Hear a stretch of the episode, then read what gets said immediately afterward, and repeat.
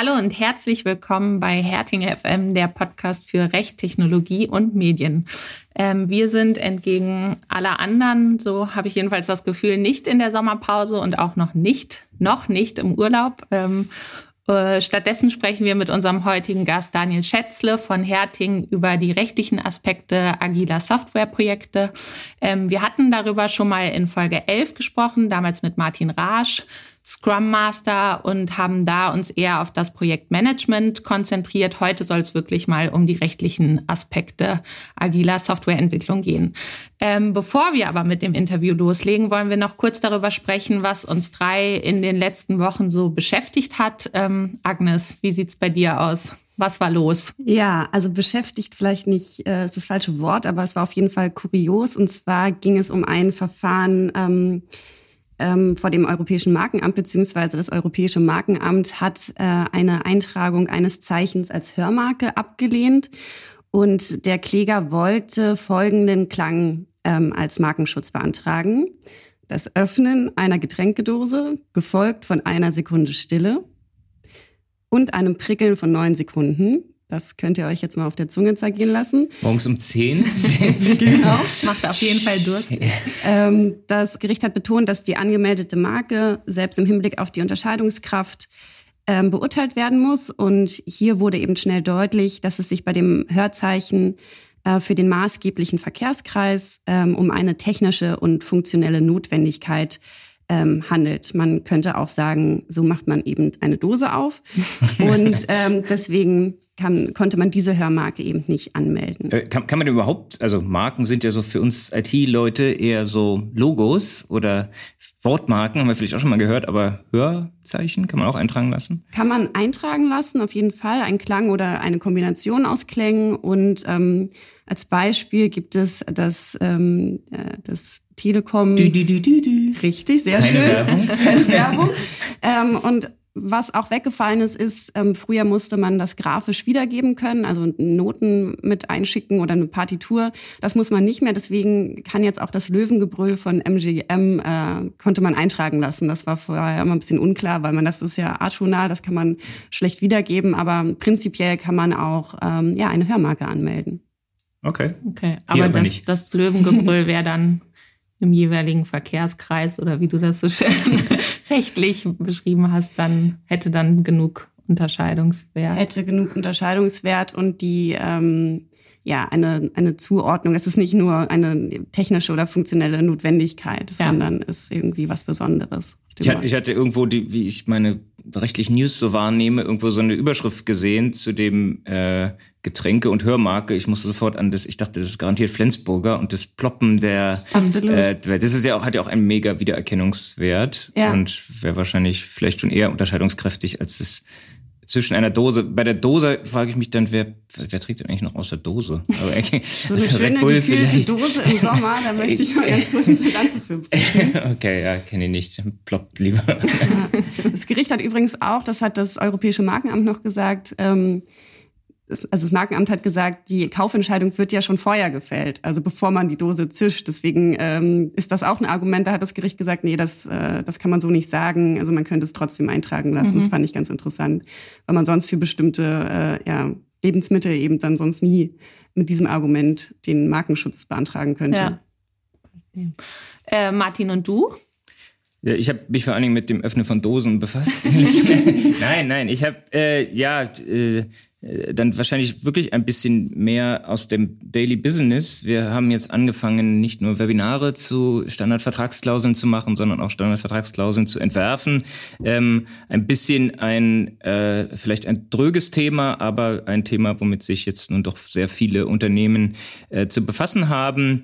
Ähm, ich mache es auch kurz, weil ich glaube, die meisten von unseren Zuhörerinnen und Zuhörern werden davon gehört haben. Es gibt neue Standardvertragsklauseln, also äh, ein neues oder ein altes Instrument, äh, den, den Transfer von Daten, insbesondere in die USA, von personenbezogenen Daten sollte man sagen, in die USA zu legitimieren ist jetzt neu aufgelegt worden. Das war nötig, weil die alten Standardvertragsklauseln teilweise aus 2010 kamen und äh, auch ähm, ja noch nicht mal an die DSGVO angepasst waren. Insofern gibt es jetzt also neue Klauseln, die man standardmäßig seinen äh, Verträgen oder, oder die man standardmäßig als Vertrag mit seinen Dienstleistern ähm, einsetzen kann. Und setzt man die ein, dann, so ist die Grundidee jedenfalls, dann ähm, ist der Datentransfer in die USA gerechtfertigt. Das ist leider in der Praxis nicht immer so. Wir haben jetzt schon viele Fälle, wo, wo man, obwohl es da jetzt vielleicht neue Standardvertragsklauseln gibt, die jetzt doch nicht so ähm, vielleicht doch nicht allein ausreichen, aber es geht jedenfalls mal in die richtige Richtung.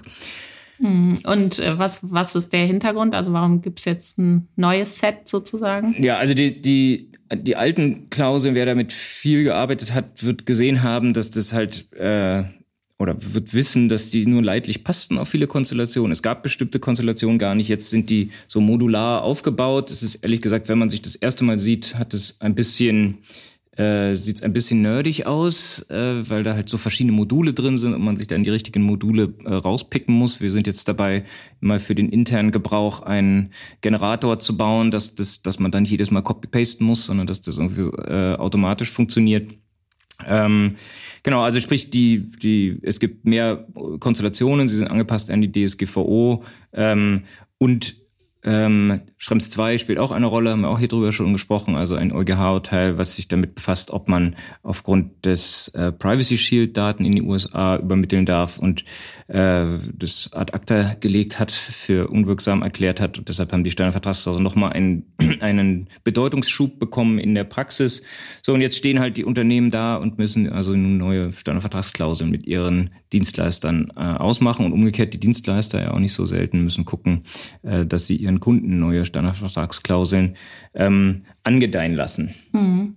Und könnte man sagen, man kann jetzt einfach in dieses Set greifen und dann ist alles gut oder ähm, gibt es da noch mehr zu beachten? Ja, also ähm, alles gut äh, ist es so leicht nicht, weil erstmal muss man halt gucken, wo an welcher Stelle des Sets man greifen muss. Ähm, dann, dann, was sicher sinnvoll und gut ist, aber eben auch zu mehr Anpassungsbedarf führt, ist, dass es bisher brauchte man immer, wenn man einen Dienstleister hat, der Auftragnehmer war, also eine Auftragsverarbeitung vornimmt, ähm, musste man eine AV-Vereinbarung schließen und die Standardvertragsklauseln dazu tun. Habe ich noch nie so ganz verstanden, wo, wo eigentlich der Sinn ist, wo das doch Vergleichbares geregelt wird.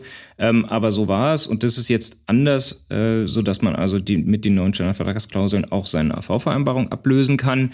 Heißt aber, dass man natürlich die Verträge neu verhandeln muss, weil es eben andere Verträge sind als vorher. Ähm, und, und wie gesagt, der Drittstaatentransfer ist, der dadurch legitimiert werden soll, ist jetzt auch EuGH in Sachen Schrems 2 ähm, nicht vollständig safe sozusagen, sondern man muss jetzt auch noch gucken, ob man da vielleicht an der einen oder anderen Stelle äh, zusätzliche Garantien braucht, je nachdem, welche Daten da übertragen werden. Also für alles, was auf der Website anfällt, sind wir schon der Meinung, dass man grundsätzlich sagen kann, mit den neuen Standardvertragsklauseln ist man da auf der sicheren Seite. Ähm, wenn man jetzt äh, E-Mail-Korrespondenz ins Ausland transferieren möchte, dann mag man da sagen, dass, da reicht es vielleicht noch nicht, da braucht man noch zusätzliche Garantien, zum Beispiel eine Verschlüsselung und so weiter.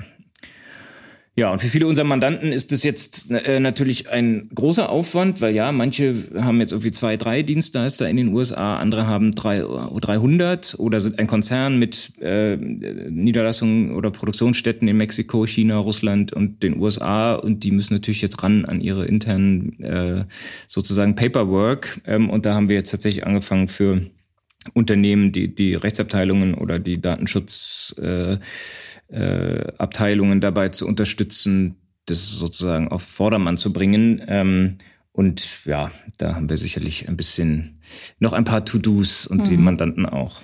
Aber vielleicht haben wir, also für, das können wir ja noch kurz in dem Zusammenhang erwähnen, für Großbritannien haben wir dafür eine Erleichterung ne, für die meisten Unternehmen. Da gibt es ja jetzt einen neuen angemessenen da oder einen, einen da gibt es jetzt, früher brauchten wir den. Genau. Genau, genau. Also, also UK ist ja jetzt Drittland, also jetzt schon seit einer Weile äh, und damit auch datenschutzrechtlich Drittland. Da haben wir äh, in den letzten Jahren viel damit zu tun gehabt und dann kam doch noch, noch eine Übergangsfrist und die, das hat sich jetzt sozusagen dadurch erledigt, dass wir ähm, ein, eine diesen Angemessenheitsbeschluss mhm. äh, haben, den du gerade erwähnt hast. Deshalb ist das, der Datentransfer in, äh, ins Vereinigte Königreich tatsächlich ähm, wieder, wieder einfacher geworden. Vielleicht ein Satz noch zu den Fristen. Ähm, ja, die neuen Standardvertragsklauseln gelten ähm, ähm, und sie sind sozusagen auszutauschen, ähm, allerspätestens bis zum Dezember 2022, also 18 Monate Übergangsfrist. So lange kann man sich noch auf die alten berufen, wenn man welche hat.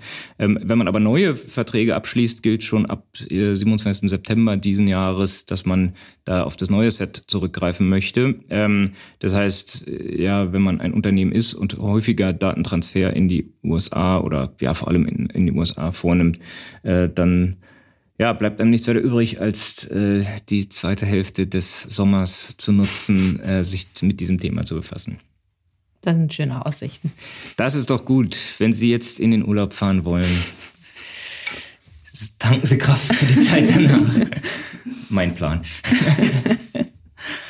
Oder ja. lieber noch eine Dose öffnen. Ne? Noch eine Dose öffnen. Oder Maya fragen, was Maya auch irgendwas gemacht hat in den letzten Wochen. Auch ein bisschen, genau. Ähm, ich bin vor allen Dingen über das ähm, neue Gesetz für faire Verbraucherverträge ähm, gestolpert. Ähm, das ist ähm, vom Bundestag und Bundesrat verabschiedet worden. Das heißt, es kommt. Es ist noch nicht verkündet, aber äh, es steht quasi in den äh, Startlöchern. Ja, und Ziel des äh, Gesetzes ist es, ähm, so Verbraucherverträge des alltäglichen Lebens, also zum Beispiel Handyverträge, Zeitungsabos, Fitnessstudioverträge etc.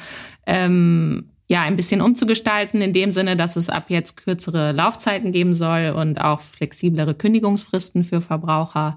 Ähm, Genau, Hintergrund ist so ein bisschen, dass es wohl ziemlich viele VerbraucherInnen gibt und ich glaube, wir kennen das ja auch, die irgendwie Verträge laufen haben. Manchmal weiß man gar nicht mehr, welcher Vertrag eigentlich noch läuft. Seid ihr etwa im äh, Fitnessstudio und geht nicht hin? Wahrscheinlich schon. und dann verpasst man die Kündigungsfrist und äh, der Vertrag verlängert sich automatisch um ein Jahr oder sogar zwei. Und das soll so in Zukunft nicht mehr möglich sein. Ähm, ja, ähm, es ist zwar noch möglich, dass ähm, Verträge auch länger laufen, aber VerbraucherInnen sollen dann ein monatliches Kündigungsrecht bekommen äh, und äh, sollen außerdem vor der Vertragsverlängerung explizit auf ähm, ihr Kündigungsrecht hingewiesen werden. Das, das sind so zwei große ähm, Punkte des Gesetzes. Äh, plus ähm, ein ähm, Preis bei einer einjährigen Vertragslaufzeit darf zukünftig äh, den Preis für einen äh, Vertrag mit zweijähriger Laufzeit nicht äh, mehr als 25 Prozent im Monat übersteigen. Ich glaube, das kennt ja auch jeder. Ne? Der Vertrag für zwei Jahre ist meistens im Monatsdurchschnitt viel, viel günstiger als der einjährige. Deswegen entscheidet man sich dann für die längere Vertragslaufzeit. Auch das soll jetzt eingegrenzt werden. Und wie findest du das? Ich als Freund der Vertragsfreiheit äh, habe meine Mühe.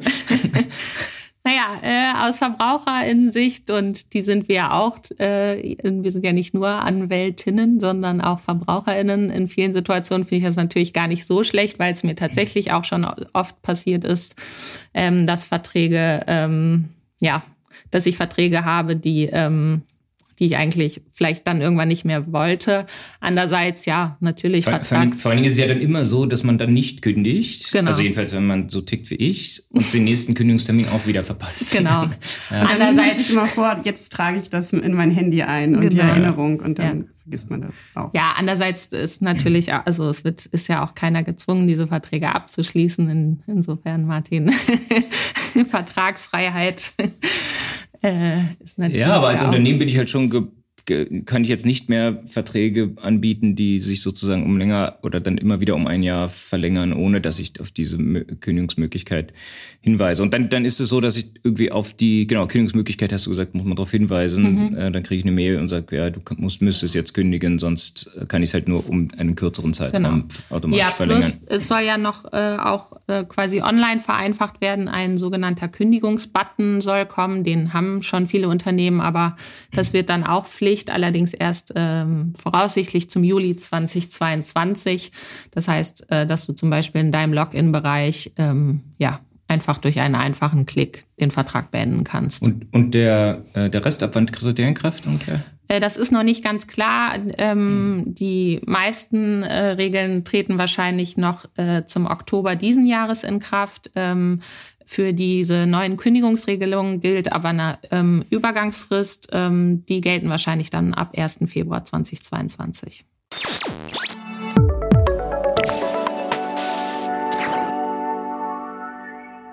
In der Softwareentwicklung kommt man an dem Wort agil eigentlich überhaupt nicht mehr vorbei. Jedenfalls hatte ich das Gefühl, äh, als ich darüber gelesen habe in der Vorbereitung. Also das Wort ist allgegenwärtig und super präsent. Ähm, irgendwo habe ich auch gelesen, Agile goes Mainstream und vielleicht trifft das das ja ganz gut ähm, von so einer Art Nischenthema oder Nerdthema zum Vorzeigeschüler. Ähm, wir werden sehen. Jedenfalls ähm, ja, ist die Dichte von Berichten auf Unternehmenswebsites ähm, ziemlich, ziemlich groß. Und immer mehr Unternehmen greifen auf diese Form der Softwareentwicklung zurück. Ähm, das bestätigt auch eine Studie, die ich gefunden habe, der State of Asia Report. Das ist ein jährlicher Report, der sich größtenteils mit dem Markt in Nordamerika beschäftigt. Und dort interessant oder ähm, vielmehr krass, äh, kann man in dem Zusammenhang sagen, war der, die Zahl bei dem Vergleich von Unternehmen, die sich bei Softwareentwicklungen, ähm, ja, die jetzt auf agile Methoden zurückgreifen. Und zwar war da der Vergleich der ersten vier Monate von 2020 zu 2021. Und da ist die Zahl von 37 Prozent auf 86 Prozent gestiegen. Ähm, ja, aber auch in anderen Bereichen kann man sagen, dass man nicht nur im, ja, in der klassischen Softwareentwicklung auf agiles Projektmanagement zurückgreift, sondern auch im Marketing oder HR. Und ganz grundsätzlich, um vielleicht noch mal einen Schritt zurückzugehen, gibt es zwei ganz unterschiedliche Ansätze, zwei ganz unterschiedliche Wege, wie IT-Projekte umgesetzt werden können. Entweder man entscheidet sich für die klassische Wasserfallmethode, die wurde schon in den 70ern entwickelt. Das bedeutet ganz grob gesagt, man äh, legt vorher fest, was man haben möchte und ähm, macht ein Paket, was dann später, äh, ja, was dann ähm, umgesetzt wird. Oder die angesprochene agile Methode, da geht man in kleinen Schritten vor. Ähm, und bei diesen agilen Projektmethoden gibt es dann nochmal unterschiedliche Varianten, Scrum, Kanban und viele andere. Darüber haben wir ja, Maja hat es schon gesagt, in Folge 11 schon mal geredet. Ähm, ich empfehle euch auch nochmal die Folge anzuhören. Mir hat das auf jeden Fall gut gefallen ähm, als Nicht-ITlerin.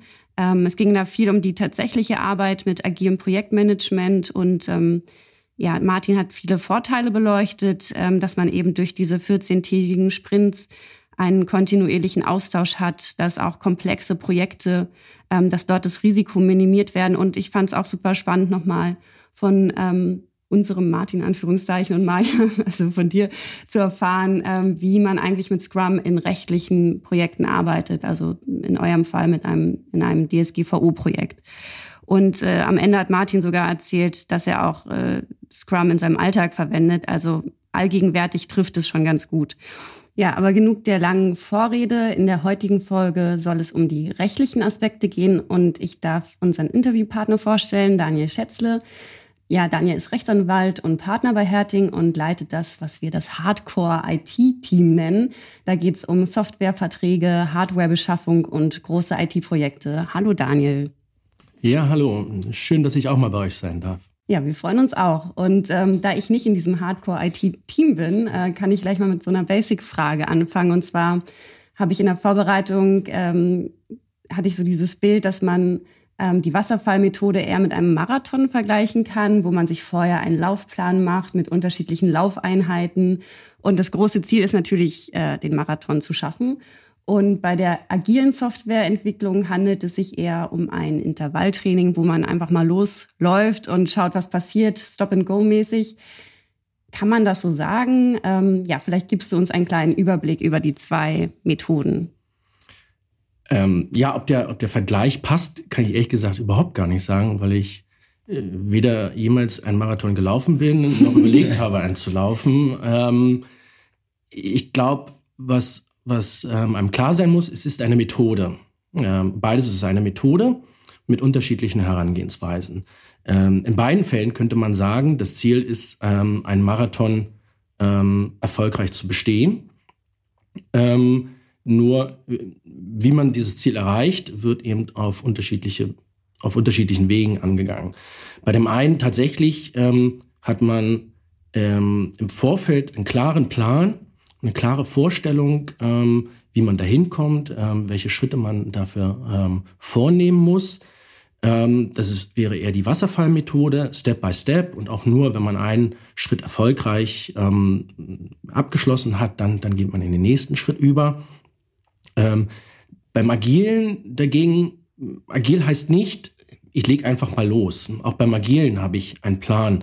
Ich habe mir äh, überlegt, welche, welche Schritte ich umsetzen muss. Ich habe sie mir nur eben nicht bis ins letzte Detail überlegt, ähm, sondern ähm, habe mir vielleicht schon einen groben Zeitplan zurechtgelegt, wann ich diese Schritte umsetzen werde. Und wenn es dann soweit ist, dann werde ich tatsächlich erst konkret mir überlegen, welche Übung ich zur Vorbereitung des Marathons. Ähm, Laufen sollte man schon können, wenn man äh, mit einer agilen Methode sich zum Marathon bewegt, wahrscheinlich. Ja, ja absolut.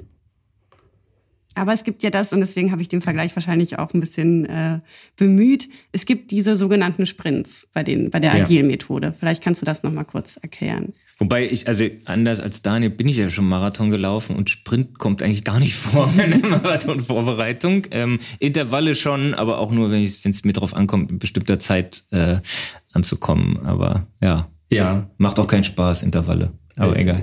Also sind sehr effektiv. Offensichtlich, ja. Wie gesagt, ähm, ich ähm, verstehe unter Sprint ähm, nichts Sportliches, sondern eben ähm, die agile Methode.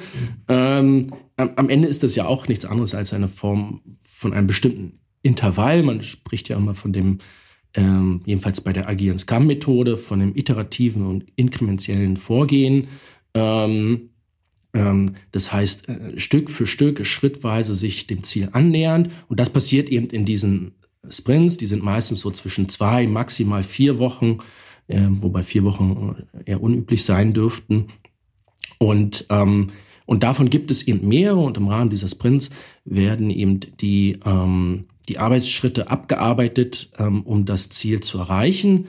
Ähm, wobei man sich erst im Vorfeld eines jeden Sprints, ähm, im Rahmen eines Sprint Planning Meetings eben überlegt, welche, ähm, welche Punkte, welche, ja, welche Funktionalitäten, welche, ähm, welche Themen in dem jetzt kommenden Sprint abgearbeitet werden und am Ende des Sprints dann eben geschaut wird, habe ich wirklich alles geschafft oder habe ich es nicht geschafft und habe ich es nicht geschafft, dann, dann heißt es auch nicht zwingend, dass der Sprint jetzt irgendwie ähm, nicht erfolgreich war, sondern ähm, ja, daraus kommt dann vielleicht ein Erkenntnisgewinn, dass ich auch noch andere To-Dos habe, um das Ziel zu erreichen.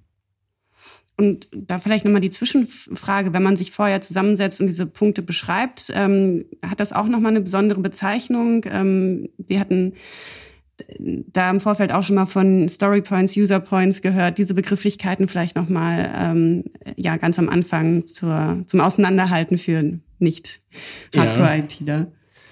Ja. Ähm, Im Prinzip ein bisschen wie eine Pyramide. Ähm, ganz oben steht eine Projektvision.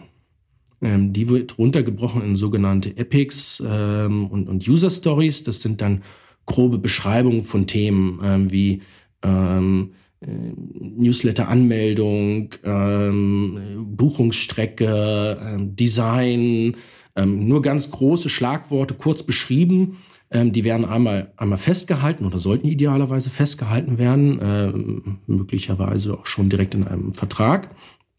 Ähm, und ähm, werden dann vielleicht in einem der ersten Sprints ähm, in ein sogenanntes ähm, Backlog. Ähm, ja, das ist letztendlich irgendeine Software, äh, beliebt ist dort Jira, ähm, festgehalten und weiter runtergebrochen in, in, in konkretere Arbeitsschritte.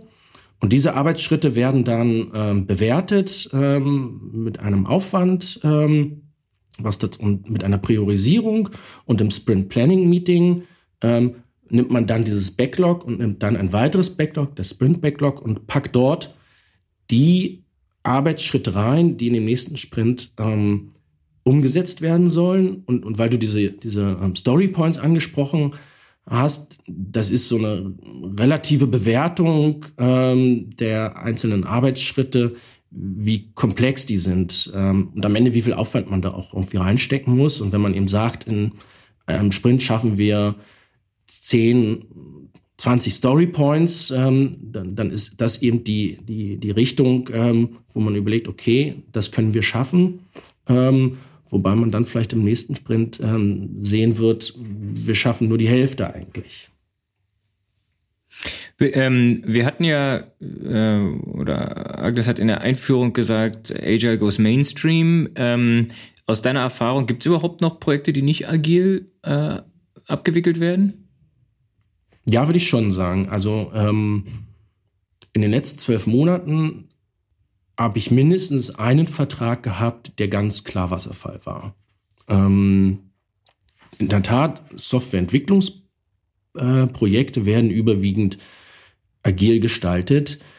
Aber es gibt ja dazwischen auch, es muss ja nicht immer die große Softwareentwicklung sein. Es gibt ganz viele ähm, IT-Projekte, wo es einfach nur um die Einführung einer, einer neuen Softwarelösung ähm, geht, wo am, wo am Anfang steht, ähm, ja, Software XY, ERP-System XY muss auf dem System so und so äh, bis zum 8.11. installiert sein. Ja, da hat man nicht großes Lasten- und Pflichtenheft, aber man hat auch ein klar vorgegebenes Ziel definiert ähm, was in mehreren Schritten abzuarbeiten ist. Ja. Das ist vielleicht jetzt nicht das klassische Wasserfallmodell in Reinform, aber eher Wasserfall als, als agil aus meiner Sicht. Ganz kurz, ich glaube, weil wir es noch gar nicht so ähm, einmal gesagt hatten, dieses Lasten- und Pflichtenheft, das ist sozusagen immer bei Wasserfallprojekten äh, ja, ja sagt man, hm? sagt man so. Mhm. Ähm, das wird auch immer zusammengepackt, als wenn es irgendwie ein Heft wäre. Dabei sind es zwei, letztendlich zwei Arten von Leistungsbeschreibungen. Ähm, ähm, die eine konkreter, konkre etwas konkreter als die andere, die genau beschreibt, welche Funktionalitäten ähm, am Ende herauskommen müssen. Im Idealfall. Ja, in der Praxis ähm, äh, passiert das ja häufig gar nicht. Ähm, und das ist ja vielleicht auch ein bisschen der Grund, warum sich die agile Methode äh, gegenüber der Wasserfallmethode mehr durchzusetzen scheint, weil Wasserfall ist alles schön und gut, aber es funktioniert nur, wenn ich mir am Anfang ähm, genau einen Plan gemacht habe. Ich glaube, Wasserfall äh, ist halt in der Praxis, die Leute, wenn ich mir einen Wasserfall vorstelle, dann stelle ich mir vor, Wasser kommt von oben, fällt nach unten. Ähm, was ja eigentlich gemeint ist, ist ja dieses Kaskadierende, dass man eben immer wieder sammelt zwischendurch, ja, Lastenheft, Pflichtenheft, dann mhm. macht man Teilprojekt 1, Teilprojekt 2 und das halt immer wieder in ein neues Becken fällt. Äh, was wir halt, äh, und dein Beispiel mit Einführung ERP-System wäre ja dann auch nicht mal falsch, aber so ein Projekt äh, auch häufig sehen ist, Parteien einigen sich auf irgendwas, äh, schreiben irgendein, möglicherweise, wenn es gut ist, gibt es noch ein Pflichtenheft, dann gehen die Parteien auseinander äh, ähm, und nach einem Dreivierteljahr kommen die wieder mit dem Ergebnis, bitte abnehmen. Äh, ja, das ist ja die alte Methode sozusagen. Ähm, und dass das häufig nicht gut ist, insbesondere jetzt in den E-Commerce-Projekten, wo, wo, wo, wo sie ja äh, Applikationen oder Funktionen gar nicht mehr gibt nach einem Dreivierteljahr, die man unbedingt haben wollte vorher, ja, das, das, das ist, leuchtet irgendwie schon ein. Und dass das sozusagen Unterschied macht, ob ich das, äh, oder dass es dann schon Sinn macht, es ein bisschen flexibler zu handhaben, als sich vorher lang und breit zu überlegen und bis ins letzte Detail zu definieren, wie es auszusehen hat. Genau, weil, ähm, gerade auch, weil, weil häufig die Mandanten, die solche agilen Projekte, also gerade Mandanten, die, mit denen wir zu tun haben, die eigentlich noch nie ein agiles Projekt ähm, durchgeführt haben, für die das alles neu ist, ähm, die uns bitten, vielleicht so einen Vertrag mal ähm, durchzusehen. Das sind auch häufig die, die, ähm, die auch ganz klar sagen, wir haben noch gar keine Ahnung, wie wir da hinkommen. Ähm, was sollen wir da jetzt vorgeben? Wir wollen die Software, wir glauben, das haben wir gesehen, das ist gut. Ähm, und, und jetzt brauchen wir jemanden, der, der uns das umsetzt. Das interessiert sie erstmal. Ähm, Vielleicht, vielleicht, weil du da schon bist bei dem, bei dem Mandanten, die keine Ahnung haben, was empfiehlt man denn solchen Mandanten? Also was wir oder du hast letztens berichtet, ja, es gibt relativ klare Vorstellungen auf Kundenseite, äh, ähm, was, was zu passieren hat. Ähm, und dann kommt, dann hat man sich für eine Agentur entschieden und die kommt dann mit einem agilen Vertrag und sagt, ja, super, machen wir alles, äh, schaffen wir auch in den vier Monaten ähm, und wir machen jetzt hier Sprints und du bist der Product Owner, haben wir noch gar nicht drüber gesprochen. Ähm, was redet man denn denen, äh, solchen Mandanten, also Kundenseite? Mm, also vor allen Dingen, ähm,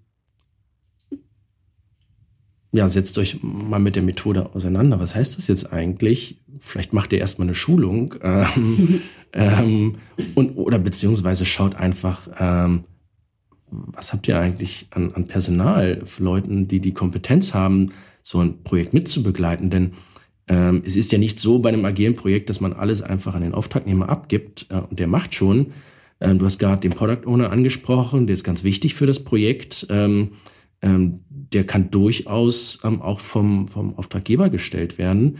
Nur das muss irgendeiner sein, der, der auch weiß, was er als Product Owner zu tun hat und, und äh, nicht irgendein Projektleiter. Das muss jemand sein, der das Projekt äh, lebt, verinnerlicht. Ähm, und, und meines Erachtens am Ende hängt es an der Person.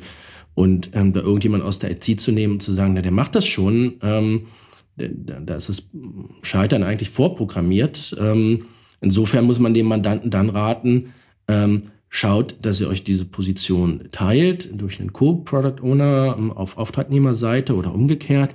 Ähm, oder kauft euch einen von extern ein oder äh, schickt einen in die Schulung oder vielleicht. Oder macht halt doch Wasserfall, ne? Also oder macht doch Wasserfall. Äh, ja, oder man muss ja den man dann in die Wache Wasserfall, aber dass man sagt, wenn ihr eh sehr klare Vorstellungen habt davon, dann dann kann man vielleicht schon auch sagen, oder, oder äh, hast du ja dann auch, äh, ja, dann lasst euch nicht einreden, agil sei besser, wenn ihr genau wisst, was, also Einführung ERP-System hast du gerade gesagt, da, ja, wenn da alle Spezifikationen feststehen oder wenn ich ganz genau weiß, ich habe meine Website und da soll jetzt noch hier dieser Shop dazu kommen und das, das soll so und so und so aussehen. Wir haben jetzt ein halbes Jahr lang äh, mit einer Agentur die Spezifikation festgesetzt und das Design gemacht. Jetzt braucht man nur noch jemanden, der es umsetzt. Dann mag es Konstellationen geben, wo äh, das Agile eben gar nicht äh, das sinnf die sinnvollere Methode ist, auch wenn einem die Agenturen das sicherlich äh, ja anders verkaufen wollen. Ähm, ne? Genau, absolut. Also das ähm, ich, es gibt keinen Grund zu sagen, Wasserfall ähm, ist antiquiert. Ähm, das machen wir nicht mehr. Wir machen nur noch agil, weil es modern ist. Also in dem Moment, wo man sich deswegen für agil ähm, entscheidet, dann weiß ich nicht, landet man vielleicht irgendwann bei uns. naja. Ja, genau. Bevor wir vielleicht zu den Problemen gehen, vielleicht nochmal ähm, vorab zu der grundsätzlichen rechtlichen Einordnung von Agil- und Wasserfallmethode. Ähm, wir hatten ja schon über das Lastenheft gesprochen, jedenfalls im äh, Idealzustand, wenn es dann eines gibt. Könnte man da sagen, okay, da nimmt man ganz genau auf, äh, was geschuldet sein soll, ähm, sollen äh, Software am Ende des Tages dabei rauskommen, ein Erfolg ist geschuldet, also im Juristischen würde man von einem Werkvertrag sprechen. Ähm, wie würdest du das jetzt äh, einordnen für agile Projekte? Also um welchen Vertragtypus handelt es ja. sich? Also Wasserfall ganz klar Werkvertrag. Das ist Erfolg geschuldet. Ähm, der Erfolg, ähm, daran muss sich der Erfolg des Projektes ähm, messen lassen. Ähm, es wird am Ende eine Abnahme geben und nur wenn da alles passt, ähm, dann ist der Vertrag auch erfüllt. Beim agilen Projekt ist die Einordnung gar nicht so einfach. Ähm, je nachdem, auf welcher Seite man steht, nämlich auf, ob man Auftragnehmer oder Auftraggeber ist, entscheidet man sich für Dienst- oder Werkvertrag. Ja, Dienstvertrag, da ist eben dieser Erfolg nicht geschuldet, sondern eine, eine Tätigkeit, die muss eine gewisse Qualitätsanforderung ähm, entsprechen. Ähm, aber am Ende ähm, muss eben, wird eben nicht der Erfolg des Projektes ähm, als, als rechtlicher Erfolg gemessen, sondern einfach nur, dass man eben seine Sprints abarbeitet, Aufwand betreibt und der Aufwand wird bezahlt. Ähm, es gibt nicht wirklich viel Rechtsprechung. Äh, es gibt eine Entscheidung aus Wiesbaden, es gibt eine aus Frankfurt, die so ein bisschen andeuten, ein agiles Projekt kann auch ähm, nach Werkvertragsrecht ähm, ähm eingeordnet und bewertet werden. Werkvertrag oder Dienstvertrag. Was sind agile Verträge rechtlich? Ein Vertrag über die Herstellung von Individualsoftware im Wege der klassischen Wasserfallmethode wurde vom BGH bereits 1990 als Werkvertrag eingestuft. Das ist aber auf die agile Softwareentwicklung nicht ohne weiteres zu übertragen. Eine BGH-Entscheidung zu agilen Verträgen gibt es noch nicht. Es gibt eigentlich nur ein relevantes Urteil dazu. Das OLG Frankfurt hat mit Urteil vom 17.08.2017 entschieden, dass jedenfalls teilweise Werkvertragsrecht angewendet werden muss. Eine abschließende Bewertung haben die Richter nicht vorgenommen, aber letztlich bestätigt, dass es für die Einordnung auf den konkreten Vertrag ankommt. Letztlich werden agile Verträge häufig eine Mischung sein und Elemente von Dienst- und Werkvertrag enthalten. Die Agenturen, die, die solche Projekte durchführen, ähm, die wollen naturgemäß immer den Dienstvertrag haben. Ähm, und am Ende hat man selber in der Hand, glaube ich, ähm, zu gestalten, in welche Richtung es geht. Die haben die, die Agenturen haben es doch auch erfunden, oder? Das ist doch, also je, wer das agile Verfahren erfunden hat als auf Agenturseite, müsste doch bis heute an jedem agilen Projekt partizipieren. Ist so ein bisschen wie, wie ich habe keine Ahnung von den finanziellen Dingen, aber so wie Leasingvertrag, wo ich auch sage, das, das nutzt doch nur den Leasinggeber. Äh, ähm, ja, die verdienen mehr damit und, und aus den steuerlichen Gründen funktioniert es so. Und hier ist es doch im Prinzip auch so. Also, äh, oder nicht? Oder überwiegen doch die Vorteile, sagen wir mal, für beide Seiten? Ich glaube, wir haben naturgemäß eine, eine, ein, ein eher negativeres Bild von diesen agilen Projekten. Äh, nicht, weil wir das alles für Blödsinn halten, sondern weil bei uns ja eher die Projekte aufschlagen, die, wo es nicht so gut gelaufen ist, ähm, die eher in Schieflage geraten sind. Ähm, ich glaube, es gibt ganz viele Projekte, bei denen läuft das super. Ähm, das ist eine Methode, wo ich glaube, die hat schon auch ihre Vorteile ähm, und man kann mit ihr am Ende zu einem besseren Ergebnis kommen. Ähm, ob man jetzt so weit gehen möchte und denkt, die Agenturen haben da so weit um die Ecke gedacht, dass da ähm, 100 Prozent. ja, glaube ich. Aber ist ja, ist ja auch egal. Ich meine, dass, dass das natürlich Vorteile hat. Ich habe es ja vorhin selber gesagt, dass es einfach Projekte gibt, wo es keinen Sinn macht, sich vorher bis ins Detail zu überlegen, äh, wie man es haben will. Jetzt kann man das sicherlich auch im Wasserfall äh, einbauen, ohne dass man jetzt jedes Mal anderthalb Monate über Change Requests verhandelt, was ja die die Alternative wäre, ähm, sondern auch dort gewisse Unschärfen lassen, wo man eben nicht bis zuletzt definiert, was jetzt genau die geschuldete Leistung sein soll. Ähm, aber äh, ja, ich, also vielleicht noch mal kurz dabei dazu eingehakt und, und, und noch mal bei dir abgefragt so ein paar Überlegungen dazu. Also es gibt ja bei dem Agilen haben wir es ja jetzt mehrfach gesagt, im Prinzip zwei Elemente, wofür man als Dienstleister gerade stehen können sollte oder, oder möglicherweise gerade stehen muss. Nämlich das eine ist, äh, wie du es vorhin gesagt hast, am 8.11. Äh, muss die Implementierung stehen und es darf nicht mehr als äh, 80.000 Euro kosten ähm, und es soll diese äh, oder jene Features ähm, haben. Ähm, ja, und dann, dann, wenn ich halt am 8.11. Äh, entweder das Budget gerissen habe oder äh, wahrscheinlich ja äh, schlicht nicht fertig bin, ähm, dann habe ich halt meine Leistung nicht erbracht. So wäre es mal im Wasserfall. Jetzt könnte man sagen, bei Agil, äh, jetzt ist die erste Frage, bin ich dafür verantwortlich? Ist es sozusagen, verspreche ich zu diesem Termin eine, ein fertiges, mangelfreies Werk? Äh, Wäre die erste Frage. Und die zweite, und ich glaube, da können wir uns relativ schnell einig werden, die zweite Frage ist, ähm, in den einzelnen Sprints, wenn ich dort Fehler einbaue, äh, ja, fehlerhafte Software entwickle ähm, und sage, ja, das ist jetzt hier äh, die Payment-Anbindung, ups, funktioniert halt nicht, äh, dann werde ich, dann kommt es mir komisch vor und das vertritt ja eigentlich auch kaum jemand zu sagen, na, ist halt Dienstvertrag, wir haben uns bemüht, aber ist halt nicht gut geworden. Ähm, Absolut, also da wird man schon für ähm, gerade stehen müssen.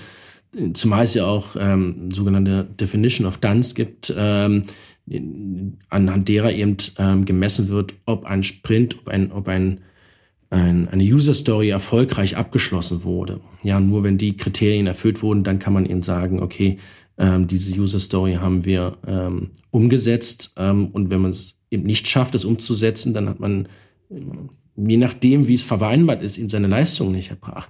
Wenn ich in den Vertrag reinschreibe, bis zum 1.8. muss das ERP-System mit den äh, folgenden User Stories umgesetzt sein, ähm, dann, dann ist es in meiner Sicht ein klar geschuldeter Erfolg. Dann muss das bis zu dem Zeitpunkt stehen.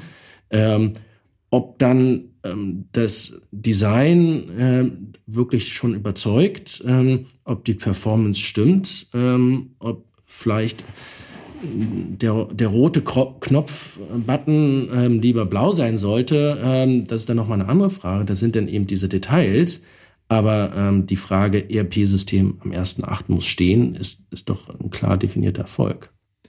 Wenn man weiß, was, was das ERP-System, also da ist es ja, bei diesem Beispiel wird man es wissen und, und sagen können, okay, das ist klar definiert. Wenn es halt, wenn es halt ist, äh, Shop muss zum 1.8. stehen, äh, dann ist es möglicherweise äh, insofern kein klar definierter Erfolg, als dass ja Shop und Shop nicht gleich sein müssen. Ne? Dass das halt dann schon sehr unterschiedlich sein kann. Dann kann man allenfalls sagen, da muss halt irgendwas stehen, was ja bei Agil hoffentlich relativ früh der Fall ist, dass irgendetwas steht, sodass das sozusagen dann nicht mehr der Fall, also Stichwort Minimal Viable Product, ich, ich äh, liefere etwas aus, was je, bei jedem Sprint oder jedenfalls mal ab dem dritten, vierten Sprint etwas aus, was wirklich testbar ist, was vernünftig funktioniert oder was überhaupt funktioniert und man so, ab da sozusagen in die Verbesserungsiterationen geht. Ja.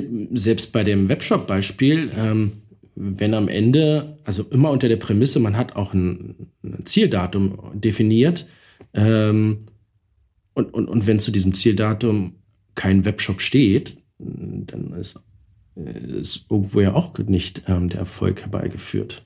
Genau, ist nur die Frage, ob du da die als Agentur äh, die Verantwortung dafür übernimmst. Ne? Also oder oder ob man aus Sicht der Agentur vermeiden sollte, in, Vertra in den Verträgen äh, explizit reinzuschreiben, erster, achter Webshop. Weil das ist ja, also die Kunden wollen, die Kunden ist ja klar, was die wollen. Ne? Die wollen halt Kostensicherheit und sie wollen, dass der Shop zu einem bestimmten Zeitpunkt steht.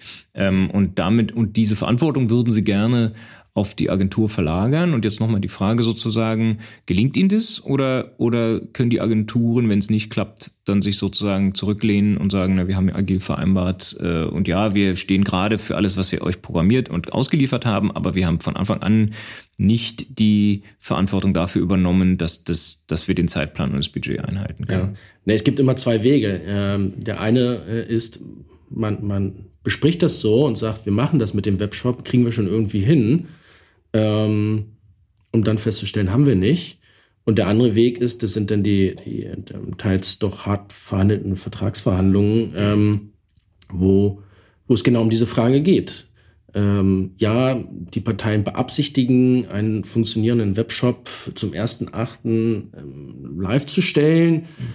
Ähm, aber ähm, der Auftragnehmer wird dafür nicht gerade stehen und es kann auch sein, dass es der erste Neunte wird. So wenn es so klar drin steht, wissen beide eigentlich klar, woran es äh, woran sie sind. Und, und, vielleicht, vielleicht kurz eingehakt, das ist doch das, was man auch den Kunden raten muss und was ja auch die Agenturen immer transparenter tun, jetzt also aus meiner Erfahrung schon seit einer Weile, den auch reinen Wein einzuschenken und den Kunden auch klar zu machen, ähm, wenn du verzichtest auf äh, Definition eines Pflichtenheftes, um äh, Zeit und Kosten zu sparen, aber eben auch, weil du noch gar nicht ganz genau weißt, was rauskommen möchtest, äh, was rauskommen soll, ähm, dann, dann kannst du nicht erwarten, dass genau das, was du jetzt irgendwo in deinem Hinterkopf hast, äh, am 1.8. für 80.000 Euro steht. Ne? Sondern, sondern dann, dann musst du damit mit dieser Unsicherheit leben und dann kannst du die Agentur auch nicht darauf verpflichten und sie dann äh, wegen Verzuges in Anspruch nehmen, wenn, wenn am, am 30.08. immer noch nichts steht.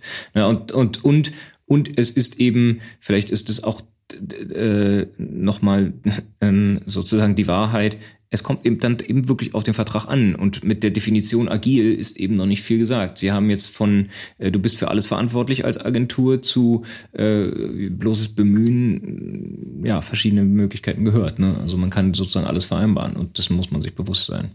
Genau, und dann kommt es am Ende auch gar nicht auf diese Differenzierung Werkvertrag oder Dienstvertrag häufig an, äh, wenn, wenn der Vertrag eigentlich klare Regelungen ähm, dazu trifft. Ähm, wie mit Budgets umzugehen ist, ob Budgets erhöht werden können oder nicht. Ähm, ähm, was passiert, wenn mit dem Budget ähm, User Stories, nicht alle User Stories umgesetzt werden können. Ähm, wenn das alles geregelt ist, äh, wie man damit umgeht, dann aber da vielleicht nochmal eingehakt, also wenn man davon ausgeht, dass äh, das gibt dieses Bewusstsein, also die Beteiligten wissen so grob, was man unter der agilen Methode versteht äh, und haben sich bewusst dafür entschieden.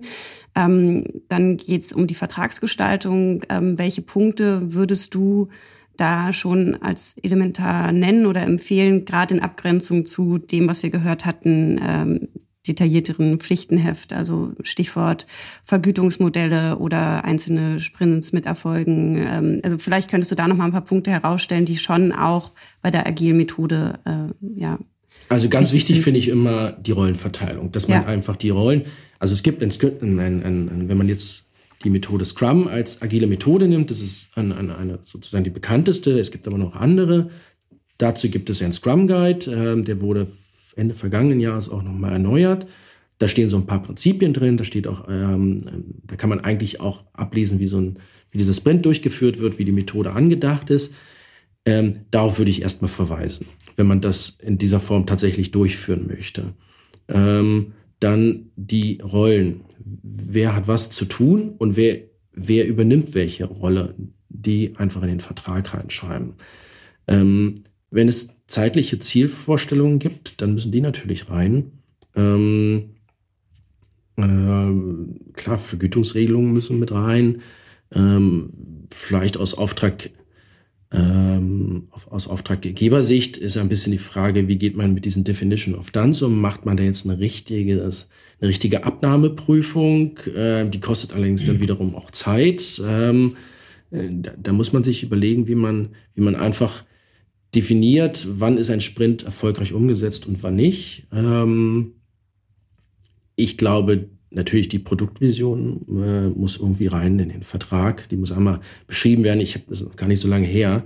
Ähm, der Vertrag war, es war alles, alles fertig.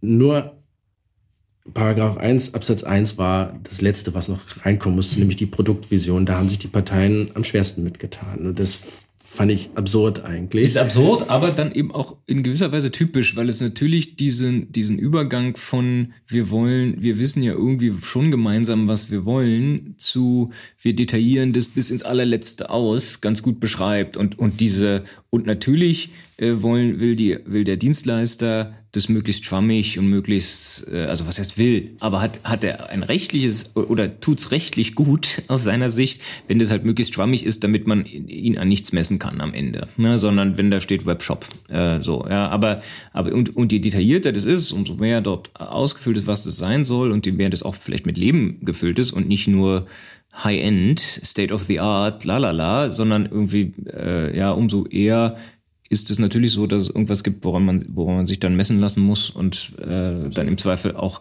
verglichen werden kann, entspricht es jetzt äh, unseren Erwartungen äh, und dementsprechend haben wir ein mangelfreies Werk oder gibt es Mängel, weil es eben doch nicht State of the Art oder irgendwie so ist. Ja.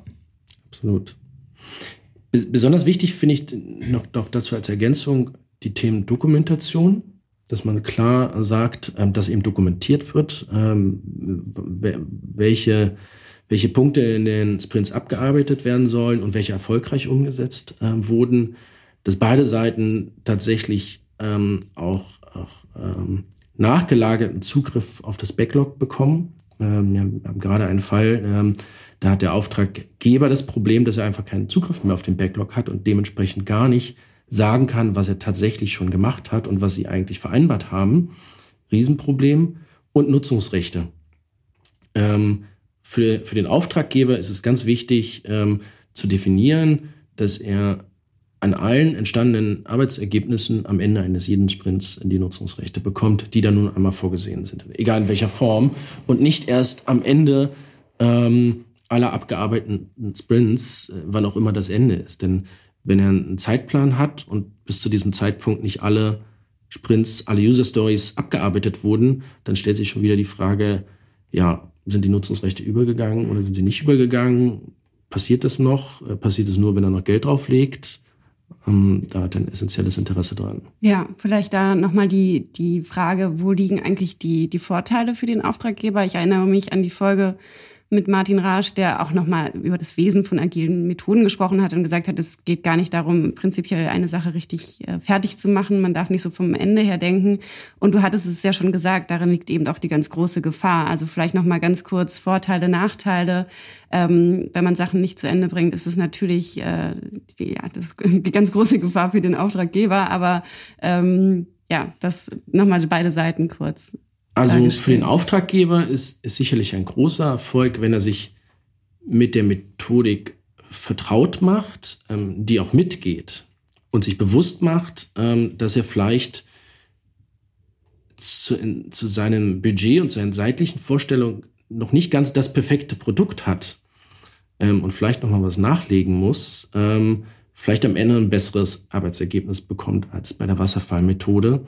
Ähm, und, und er, das sollte so natürlich auch im Vertrag ähm, geregelt sein, andersherum auch sagen kann, äh, nach zwei, drei Sprints, das wird nix. Ja, super, super Punkt. Genau, dass, dass du halt, dass du halt anders als bei Wasserfall, um mein Beispiel vorhin, man sieht sich ein Dreivierteljahr nicht und die entwickeln vor sich hin und kommen dann mit etwas, was nicht passt, was auch vielleicht äh, Schrott ist oder, oder einfach mit gar nichts. Äh, ja, dass man das natürlich viel, viel schneller merkt und auch viel schneller merkt, dass das eben nicht funktioniert und dann auch äh, ja, juristisch einfach kündigen kann. Ne? Also so sollte das natürlich im Vertrag vorgesehen sein und dann ist eben, äh, ja, man, man aus Sicht der Auftragnehmer, die haben dann Interesse daran, dass man das jetzt nicht von einem Sprint auf den anderen kann, aber, aber ja, dass man halt mit einer Vorlauffrist von zwei Wochen äh, kündigen kann, heißt für den Auftragnehmer, naja, die müssen dann halt schon ihre Teams auch so planen oder kann dann halt schon mal sein, dass die dann auch auf einmal ganz viel, viel Zeit haben, weil das Projekt dann eben zu Ende ist und man sich dann doch auseinander dividiert hat. Absolut, ja. Und das passiert wahrscheinlich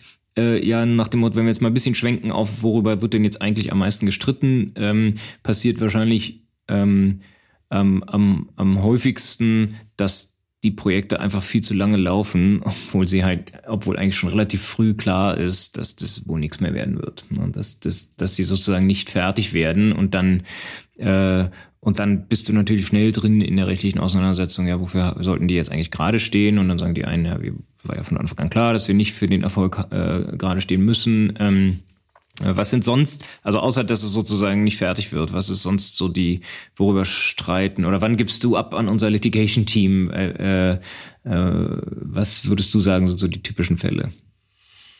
Budget natürlich. Mhm. Also am auch aktuellen Fall da geht es ganz klar um das Budget. Budget wurde fest vereinbart, äh, wurde aufgebraucht. Äh, nur, nur, hat man im Laufe des Projektes festgestellt, ähm, äh, hat absolut nicht gereicht, nicht bei weitem nicht. Äh, die wollten, Auftragnehmer wollte, glaube ich, noch mal doppelt so viel ähm, haben. Da hat der Auftraggeber natürlich nicht mitgespielt. Ähm, ähm, und das fand ich, das ist ganz tricky dann, ähm, da geht es dann plötzlich um Rücktritt. Da kommt es dann doch wieder auf die Rechtsnatur an. Äh, beim Dienst, Dienstvertrag wird es mit dem Rücktritt schwierig, beim Werkvertrag geht es dann schon. Ähm, äh, dann kommt es zum Rückgewährschuldverhältnis. Äh, empfangene Leistungen äh, sind zurückzugeben. Was heißt das jetzt eigentlich für den Auftragnehmer? Ähm, ähm, einfach nur das Geld zurückgeben und er hat Pech gehabt, kann eigentlich auch nicht sein, denn irgendwie hat er ja auch was gemacht. Ähm, ja, und ähm, in, in dem Fall haben wir versucht, noch zu sprechen, um da irgendwo ähm, außergerichtlich eine, eine, eine Lösung hinzubekommen. Da waren die Fronten aber so verhärtet, die Enttäuschung so groß. Ähm, ähm, das war nicht, da war, ist jetzt klar, da, da gibt es keine außergerichtliche Einigung mehr. Ähm, ich habe alle drohen nochmal mit den, außer, mit den Kosten, die ein Gerichtsverfahren mhm. mit sich bringt. Ähm, aber das äh, liegt dann trotzdem bei unserem Litigation-Team. Rücktritt und Kündigung. Wo liegt der Unterschied? Bei einer Kündigung wird der Vertrag beendet und die Parteien gehen ihrer Wege. Jeder behält, was er erhalten hat und weitere Leistungen müssen nicht erbracht werden. Die ordentliche Kündigung ist meist im Vertrag geregelt, zum Beispiel drei Monate zum Jahresende. Außerordentlich, also fristlos, kann man normalerweise kündigen, wenn das Vertrauensverhältnis so zerrüttet ist, dass ein Festhalten am Vertrag zum vereinbarten Ende der kündigenden Partei nicht zuzumuten ist. Beim Rücktritt ist das anders. Der Vertrag wandelt sich in ein Rückgewähr-Schuldverhältnis, die wechselseitigen Leistungen müssen zurückgewährt werden. In einem Softwarevertrag geht also die entwickelte Software und die Nutzungsrechte wieder zurück, der Auftragnehmer muss erhaltene Vergütung zurückzahlen. Zurücktreten kann man als Auftraggeber aber nur, wenn ein Rücktrittsgrund vorliegt, zum Beispiel weil der Auftragnehmer aus eigenem Verschulden mit der Leistung in Verzug ist und trotz Mahnung nicht leistet. Auch hierfür finden sich in Verträgen normalerweise umfangreiche Regelungen. Ist ein anderer Punkt ähm, auch die von dir beschriebene Rollenverteilung. Also so wie ich das verstanden habe, ist das ja auch elementar, dass alle im selben Boot sitzen und ein Team bilden. Ähm, und ähm, ihr hattet es ja auch schon gesagt, der Auftraggeber ist da genauso in der Pflicht, also hat auch Mitwirkungspflichten. Inwieweit ähm, ist das denn Grund für Streitigkeiten, wenn irgendwas nicht klappt? Ja, naja, das ist immer dann das Argument des Auftragnehmers zu sagen, naja, ähm, hättest du mal einen vernünftigen Product Owner ähm, bereitgestellt, dann wäre das auch alles besser gelaufen. Und hättest du ähm, mal ähm, ja, dich an den Sprint-Meetings ähm, oder Sprint-Meetings nicht, aber an, an, an, an ja. Doch, haben wir auch einen Fall, wo, die, wo, der, wo der Auftraggeber nicht äh, ernsthaft bei den Sprint-Meetings dabei war, dann mal irgendeine Praktikantin geschickt hat äh, und die natürlich immer gesagt hat, äh, Leute, ich, ich kenne das Projekt gar nicht bis ins Ende, ich bin jetzt hier nur, weil meine Chefin nicht kann. Ähm, und äh, und keine Entscheidung getroffen hat. Und dann waberte das Projekt über Monate hin und am Ende hieß es, dann war dann irgendwie die Chefin zurück und dann hieß es, äh, ja, also ähm, das gefällt uns alles nicht, bitte alles nochmal neu machen. Und dann bist du natürlich schon, dann ja, wie bitte nochmal neu machen, dann wären wir aber nicht fertig, aber wir haben doch vereinbart. Also da, ja. Genau, also ja, die Mitwirkungspflichten des, des Auftraggebers, welche das dann auch immer sind, aber er, er kann sich eben nicht, er kann nicht den Vertrag unterzeichnen und sagen, so, das ist die Produktvision, ähm, wie lange braucht ihr? Äh, bitte machen und am 1.8. sehen wir uns wieder. Ich würde ja fast sagen, man braucht, also jedenfalls bei unerfahrenen Kunden, äh, müsste man eigentlich eine verpflichtende Schulung am Anfang in die Verträge schreiben aus Sicht der Agentur. Dass man halt wirklich sagt, äh, wir, wir machen einen Workshop, wo unser äh, äh, Head of Customer Education kommt und sagt, äh, wie das zu laufen hat und möglicherweise sogar vor Vertragsschluss, dass man sagt, äh, dass man sich halt einen Gefallen tut, dass der Kunde wirklich weiß, was von ihm erwartet wird und das dann eben logischerweise auch äh, dann auch umsetzt und dann man auch aus, aus äh, aus Dienstleistersicht sagen kann, also äh, wir haben die Schulung gemacht, wir haben aufgeschrieben, was von euch erwartet wird, ihr kommt trotzdem nicht zu den, zu den Scrum-Meetings, ihr nehmt trotzdem nicht ab äh, die Zwischenschritte, äh, ihr, ihr testet nicht, ihr helft uns nicht. Am Ende äh, kommt es dann zu dieser unguten Mischung, äh, aus, na, wir haben ein ganz tolles agiles Projekt, aber man hat sich trotzdem dreiviertel Jahr nicht gesehen. Äh, ja, nicht wirklich. Und dann, dann ist, dann ist ja. sozusagen der Einsatz des Litigation Teams vorprogrammiert. Also das ist ja dann kaum noch zu retten. Ne? Ja, und, und tatsächlich, ähm, nach meiner Beobachtung, diese Workshops, die gibt es jetzt immer mehr. Ah, also, okay, cool. also, entweder im Vorfeld des Projektes oder sozusagen als, als erste Phase, bevor man in eine agile Phase übergeht, und in diesen Workshops wird tatsächlich dieses agile Vorgehen ähm, beschrieben.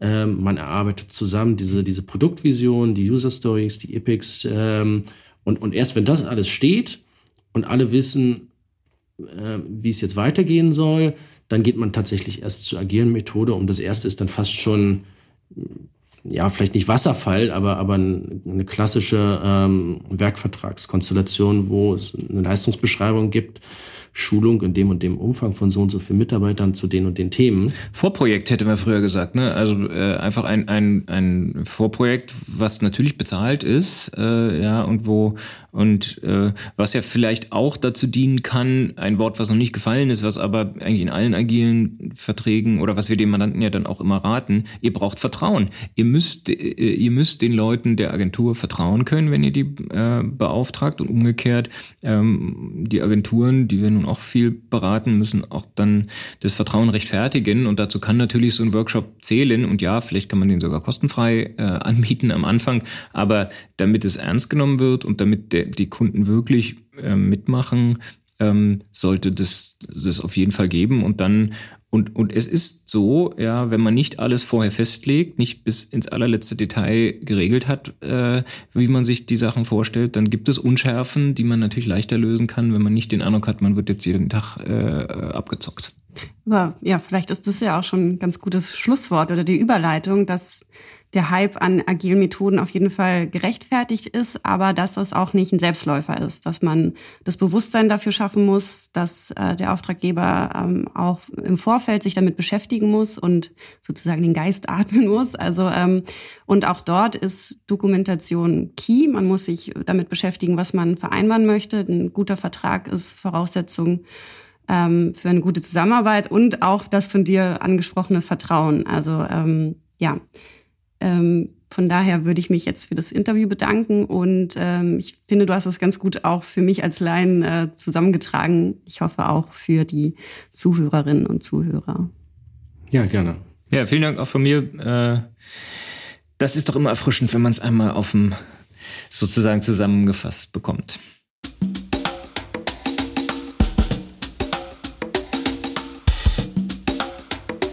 Ja, damit ist Folge 17 von Herting FM, der Podcast für Recht, Technologie und Medien, auch schon wieder zu Ende. Wir haben es genossen, hier zu dritt in wechselnder Besetzung in unserem Podcastzimmer zusammenzusitzen und ein bisschen zu plaudern. Ähm, alle Links zu allen Beiträgen auf unserer Website, zu den Urteilen, die wir besprochen haben und zu einigem mehr findet ihr wie immer in den Show Notes, wenn ihr uns Feedback geben wollt. Ähm, dann könnt ihr das unter podcast.herting.de tun. Dann bekommen wir alle eine E-Mail und können darauf auch reagieren. Ähm, der Podcast findet sich natürlich auf Herting FM und, und allen Podcast-Playern eurer Wahl. Ähm, wir das heißt Herting, ist auch auf Twitter, auf Facebook, auf Instagram, auf LinkedIn zu finden. Ähm, wir würden uns freuen, wenn ihr uns da folgt oder unser Newsletter abonniert. Ansonsten bleibt uns nur Tschüss äh, zu sagen. Bis zum nächsten Mal. Einen schönen Sommer. Ciao. Ciao.